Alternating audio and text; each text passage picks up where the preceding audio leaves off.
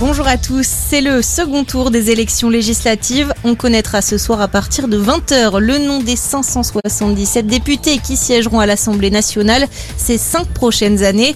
En attendant, les Français sont appelés aux urnes depuis 8h ce matin en métropole. Dans une partie des territoires d'outre-mer ont voté hier en raison du décalage horaire. Et comme au premier tour, l'abstention est très élevée, à peine plus d'un quart des Guyanais s'étaient rendus aux urnes à 17h heure locale, 20% des Martiniquais à la même heure, 28% de participation en Guadeloupe à la fermeture des bureaux. Journée encore très chaude au programme aujourd'hui, mais le pic de température a été passé hier. Dans le sud-ouest, les températures ont dépassé les 40 degrés. Le record absolu, tout mois confondu, a été battu à Biarritz avec 42,9 degrés.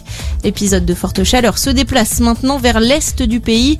Des pointes à 39 degrés sont attendues en Alsace. Des températures extrêmes propices aux incendies.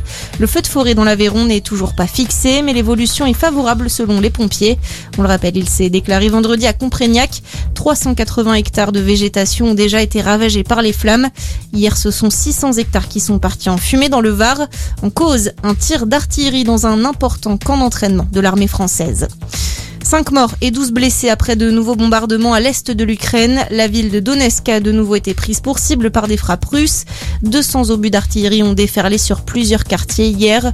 Pendant ce temps, Volodymyr Zelensky s'est rendu à Mykolaiv et à Odessa dans le sud du pays, l'un de ses rares déplacements en dehors de Kiev. Le président ukrainien a notamment remis des récompenses de bravoure à des habitants. Et puis clap de fin pour le festival du film d'animation d'Annecy. Le palmarès a été dévoilé hier et le cristal du long métrage a été attribué au film Le Petit Nicolas. Qu'est-ce qu'on attend pour être heureux?